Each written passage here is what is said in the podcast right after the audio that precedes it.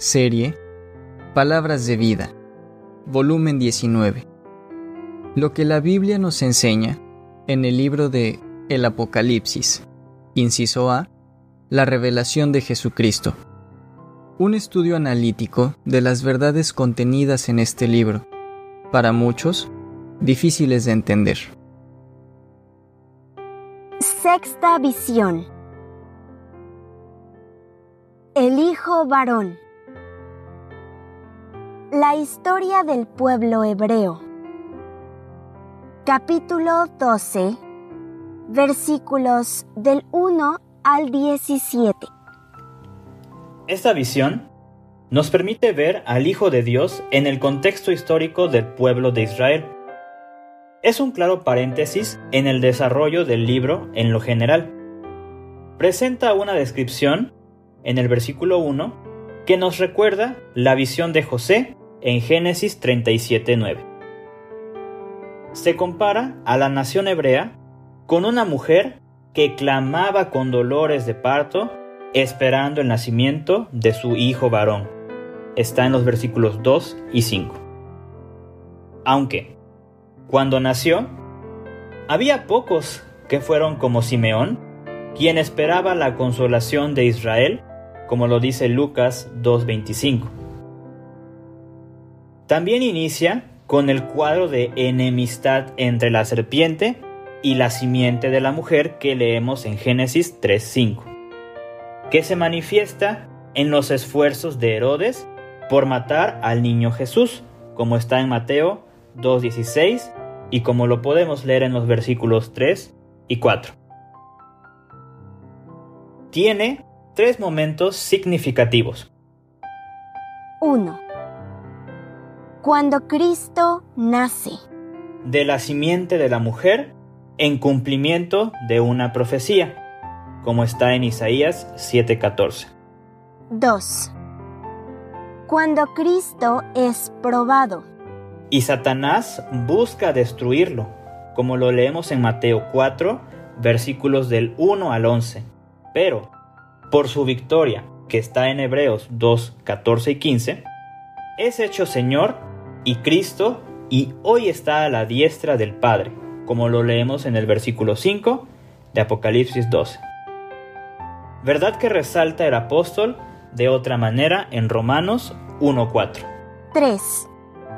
Cuando después sus redimidos son arrebatados. Y Satanás, vencido, es arrojado a la tierra.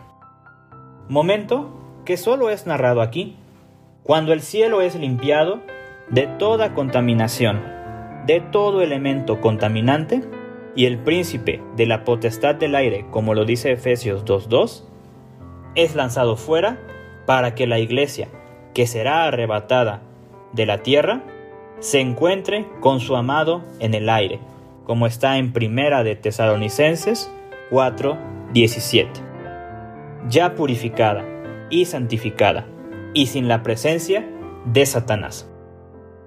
Un detalle en el que hemos de meditar, pues solo está descrito aquí.